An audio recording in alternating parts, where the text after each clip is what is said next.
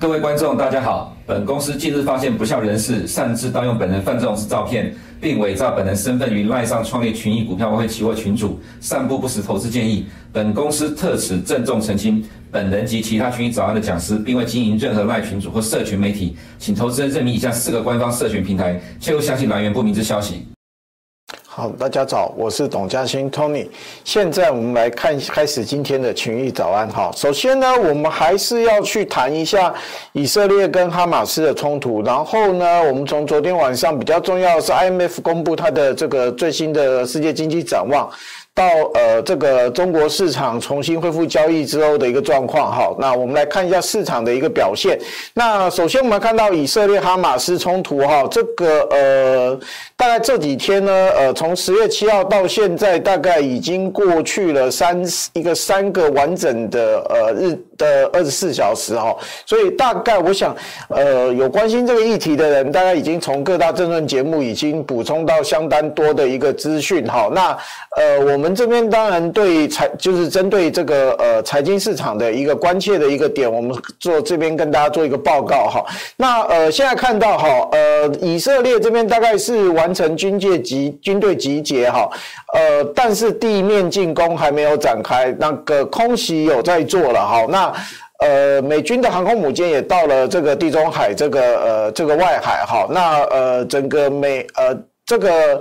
呃，以色列的地面进攻是势必会进行的，因为这个呃这一次的冲突比较大，比较意外哈，那个等于是这个呃以色列被偷袭了哈，所以他的报复是一定会做的哈。那呃，所以我们看金融市场哈，到目前为止在地面这呃地面冲突军事进这个军事行动还没展开之前呢，金融市场的一个反应哈，大概我们来先看到油价哈，那油价因为呃一般来讲军事冲突。的话大概有，就是一般来讲三套件哈，就是呃一冲突一打开的时候，一看到就是黄金、美元跟美债。那如果这个冲突是发生在波斯湾的话，那你还要看到就是原油哈。那所以我们看原油昨呃礼拜一是跳涨，然后礼拜二是小跌哈。那呃原油的价格没有。V 型反转狂飙上去，哈，那大概是反映哈，其实，在市场认为，在这一次在欧呃中东这几个产油国，这个这个呃，就是包含这个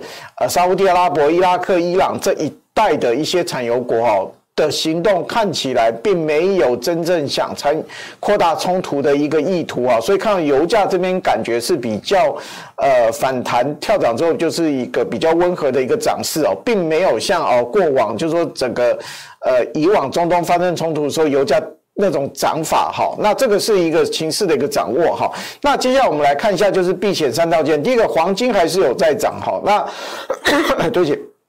黄金在涨，那当然是反映其实因为之前黄金价格修正比较多哈，所以这边做一个跳涨，我觉得还算合理哈。那金价这边还是看了前波低点一八八四美元盎司哦，这边看会不会往那边靠近哈？靠近之后摸得过摸不过，摸不过如果弯头向下的时候，可能注意这个对黄金可能还是一个不错的空点哈。那呃另外的话，美元这边的话并没有特别强的一个表现，反而是回落，没有像以往过往呃只要冲突的时候就是美元。跳涨好，那不过这个当然跟美元的这一个呃之前涨得比较多是有关系的哈。那呃欧元最近也走得比较稳，所以美元这边是并没有在这个冲突做一个积极表态哈。那但是呢，在呃 美国十年债这部分呢，呃看起来这边的话就是比较呃有一个明显的一个回落哈。看起来十年债这边是这一次可能会是比较市场调节的一个。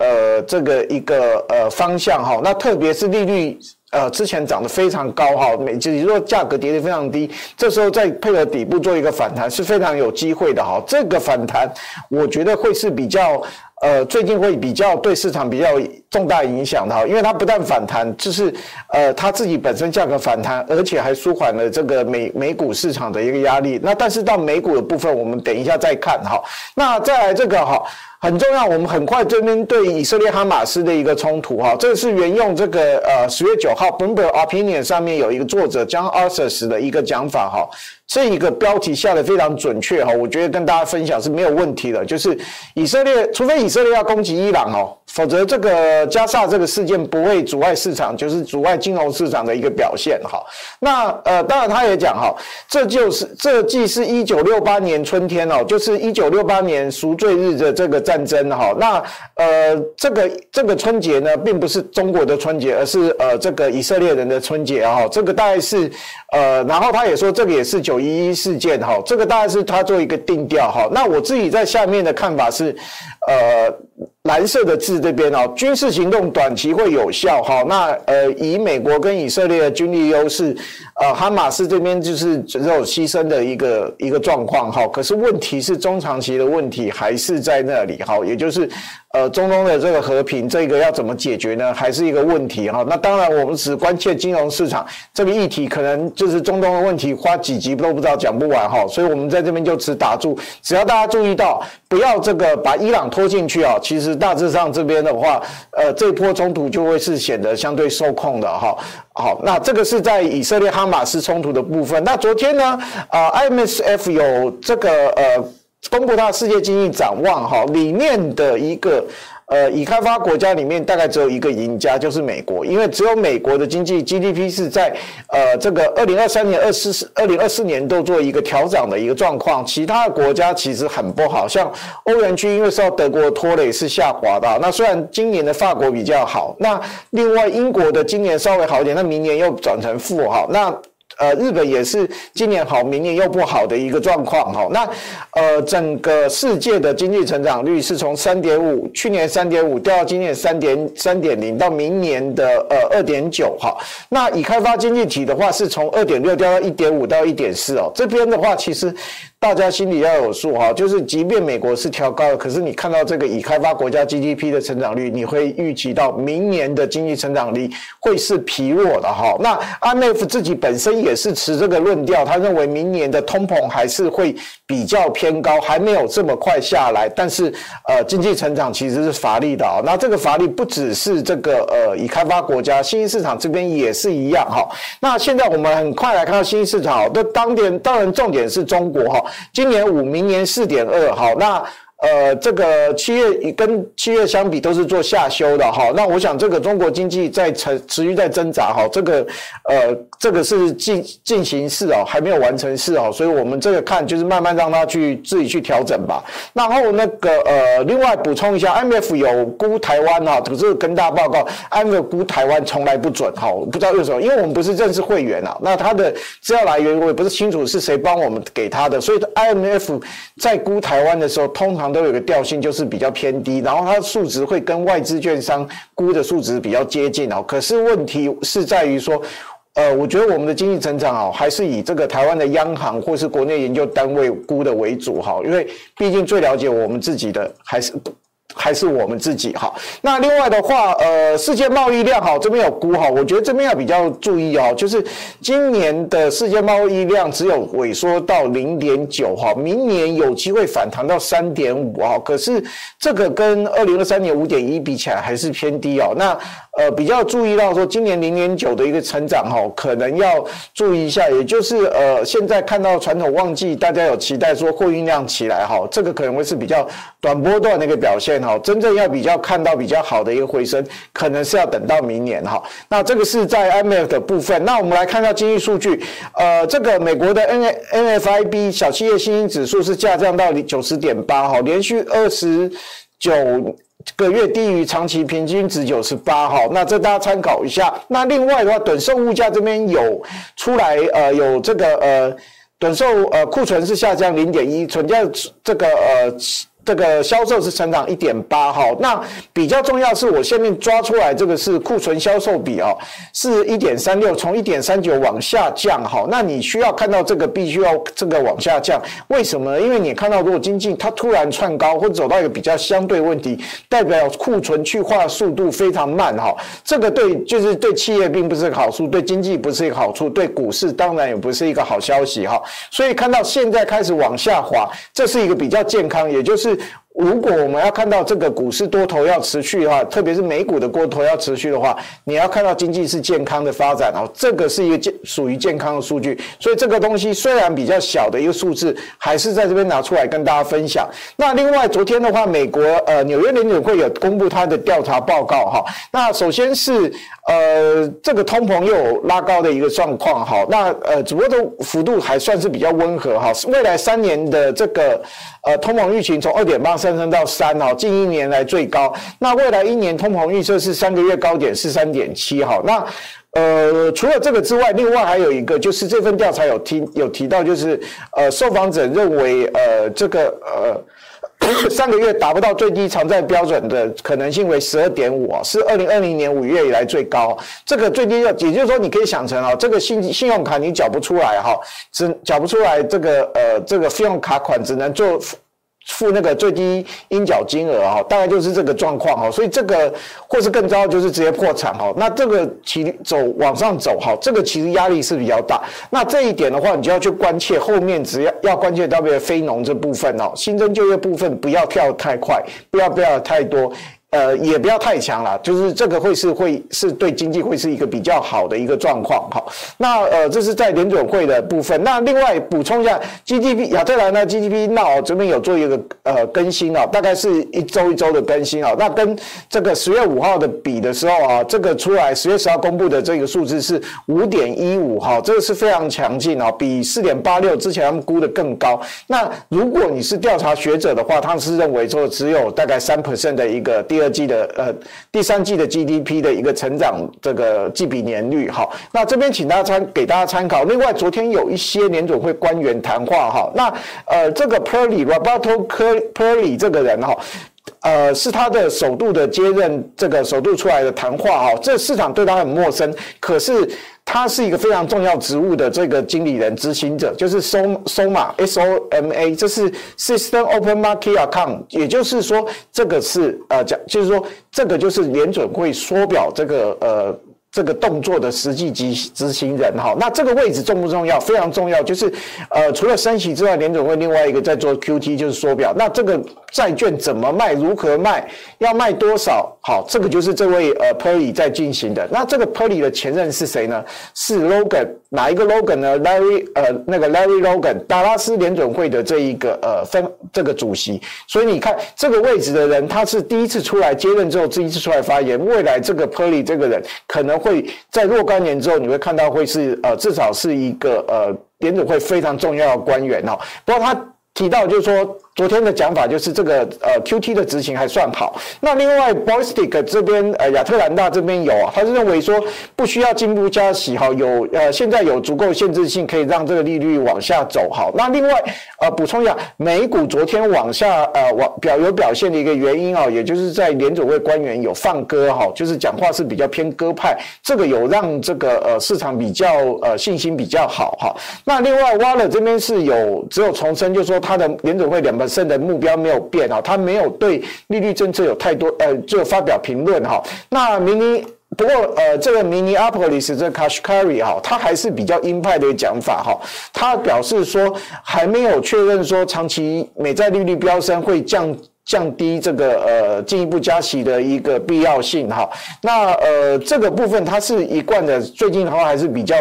偏就是鹰派的一个呃言论啊，这是没有变的哈。那另外的话，呃，今天早上六点才出来的这个旧金山银行的 Daily 呃 Mary Daily 有在讲哈，他是说呃，他是讲的比较是呃。有关于他讲话内容比较多，是有关于中性利率，就认为他说这个部分可能会稍微再高一点哈，因为之前现在大概在二点五啊，他是认为可能有点有可能在二点五到三哦，啊，这是他的一个讲法。另外的话，呃，他有表示哦，利率指利率上升有可能取代升息哈，这个也是他最近突然变呃，就是转为比较鸽派讲法啊，不然他跟 Master 一样哦，之前是比较偏鹰派的一个言论哈。那呃。昨天呢，开始有企业财报公布哈，是百事可乐哈，可以看到它，你这边如果屏幕上面看不清楚的话，可以看到它是一个跳涨收十日线啊。那最主要它这边之前大跌原因哈，我想可能跟它市场猜测它财报不好有关啊，可是它这边实际出来的时候，它在盈余跟营收方面都超出市场预期，然后还调升了获全年获利预期哦，所以这是比较正面的。我们看到可以看到后面哈，接下来我们晚点会看到，就是说整个呃这个开始财报季的一个状况啊，我觉得这个财报季开始会对美股会产生影响。好，那如果照第二季的经验，这个影响影响应该是好的影响哈。那标普这边可以看到呃是上。涨，不过这边等下看到，呃呃，这个是标普的波动率指数啊，可以看到之前突破二十得到满足之后，这波动率其实开始慢慢收敛哈。那当然我们不会预期它一下就收敛到非常低啊，它应该是震荡收敛的一个方式哈。那为什么会震荡？第一个就是我们看到，呃，就是说，呃。最主要还是刚刚提到，呃，这个以哈这边地面冲突还没开始，只要一开始，这边市场还是比较容易去做下跌去反应哦。但是如果这很快反应完之后，就会开始反映这个，呃，美国的这个呃企业财报，这边就有可能会是比较震荡走高的。一个状况哈，那道琼这边也是啊，那这边有淡淡的一条线，可能在荧幕上看不懂哈，看不到。那其实不管标普还是道琼，其实都有受到一些季线反压哈。那道琼这边大概是在受到两百日线的一个影响，那呃其他的指数大约是受到五十日线，也就是季线的影响哈。纳指这边也是看到，其实涨得非常漂亮，只是遇到季线转压，这边应该会有一些震荡，但是整个看还是看要反弹的哈。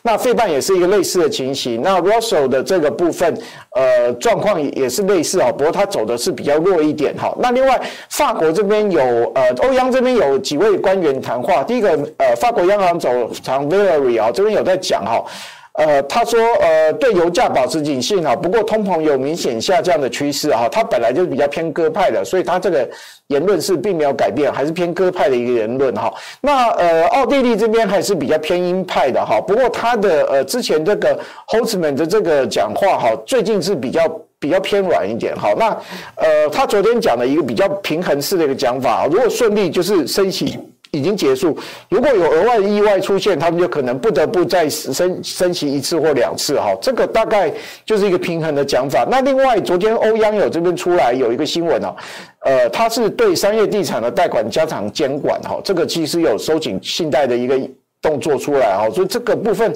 对欧股这边影响，呃，我觉得昨天是没有没有在反映收紧。信贷这部分哦，看到一个比较大的一个呃上涨哈，那有一个原因是可能跟中国等下有关哦，我们可以看到，所以让整个欧股昨天是涨得比较大一点哈。那欧元最近也是开始触底之后反弹哈。那中国重新开市，那比较呃只有公布一个数据，就是这个呃外汇存底的储，你看他们叫外汇储备数字哈，就是大概回到到三点一。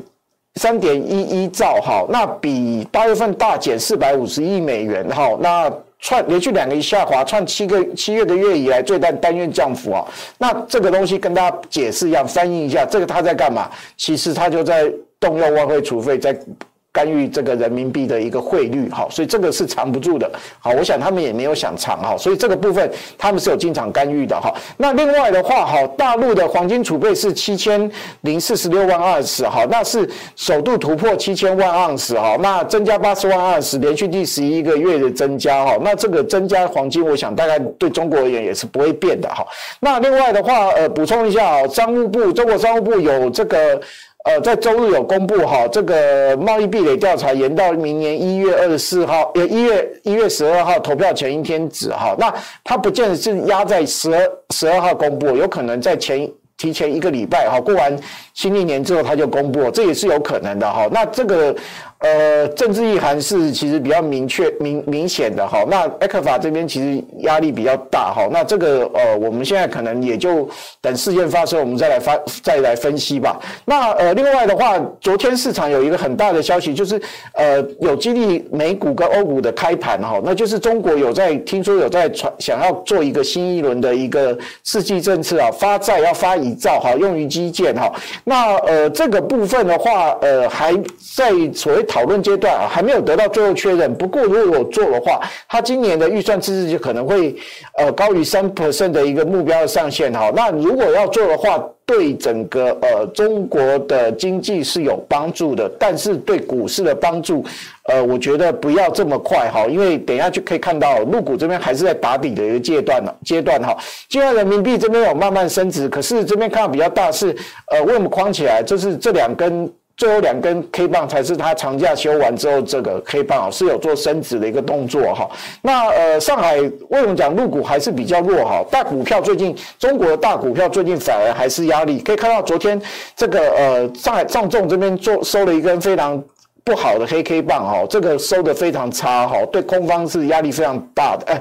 这个空方的压力非常大哈。那 A 五十这边也是一样不好，可是看到中小板跟深创反而是走的比较稳哈。那呃，中国股市还没有调调整完哈，要不是大型股好，小型股不好，要么就是小型股好，大型不股不好，所以这整理还是持续。就算它推了一兆哈，它这整理还不是那么快会完成的哈。不过香港这边是有一个比较止跌的一个状况，这可能。是比较好的一个讯号。那另外的话，日经这边也是有做一个反弹哦，这个日股这边有可能重拾上涨的一个走势哈。那呃，接下来我们要还是要看一下哈，这个礼拜比较重要的哈，昨天公布的百事可乐之外，这个呃，今天呢是呃明呃今天明天啊十二号这边公布 w a l g r e e n 药妆店，当然因为披萨这个呃就是大家都知道哈，航空公司，然后到了十三号开始，这个财报季真的就味道就出来了。这个十三号公布贝莱德、摩根大通、富国银行跟花旗银行，这是这个比四大非常重要的这个银这个金融业的这一个财报，然后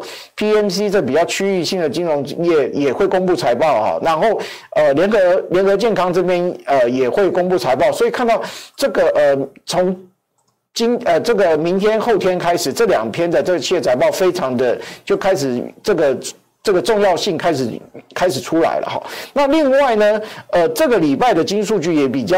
大一点哈，那呃，中国的这个呃 M2，然后新增贷款社融资还没有公布哈，呃，可能我想也这个礼到十五号之前应该会公布，然后呃，昨天的通膨预期，联准会通膨预期已经跟大家报告了，那十一号今天会公布 PPI 好，那呃。油价如果最近还是呃对应到上个月，油价可能呃是有一点波动，有可能这个压力会稍微缓一点哈。但是重点 PPI 不是重最重点，重点还是十十四呃十四礼拜四十二号的美国 CPI 跟核心 CPI 啊，然后呢呃。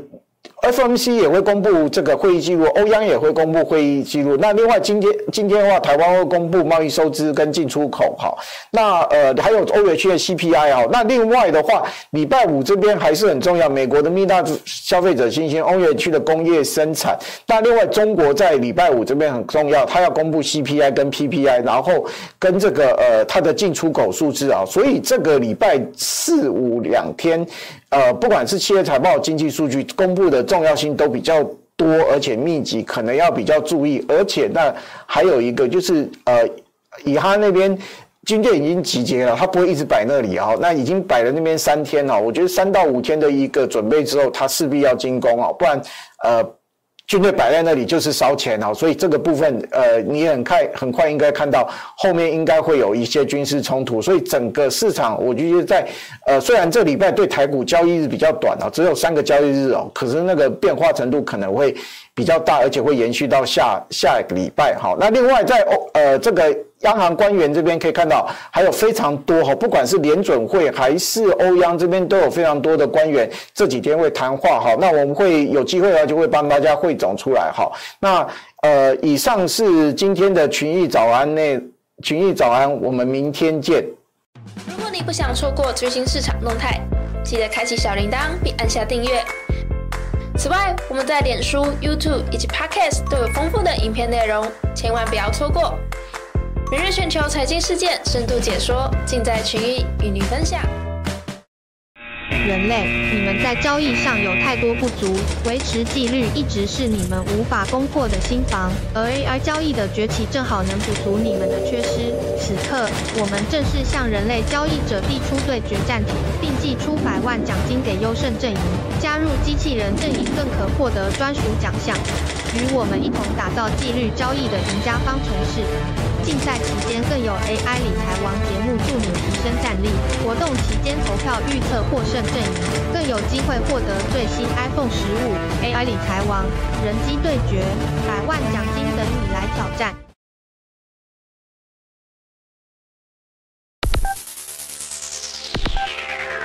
Hello，大家好，我是富邦投信基金经理人林威宇，今天要来跟大家分享一下美国股市的看法。以美国经济基本面的部分，美国即使在 FED 鹰派的态度下，今年 GDP 成长率仍然十分良好。今年美国经济表现良好的重点原因之一是实质消费增长。下图是高盛对于美国二零二四年实质薪资的预测，合并全年仍有三 percent 的薪资成长，这将进一步带动消费与 GDP。整体美国股市向上，纳斯达克指数今年以来表现优异。从今年年初开始，如果同样投入一元美元的情况下，截至九月十一时，纳斯达克约有三十四 percent 的投资报酬率，而被视为美国大盘的 S M P 五百则约仅有十七 percent 的报酬率。其中最主要的差异来源是，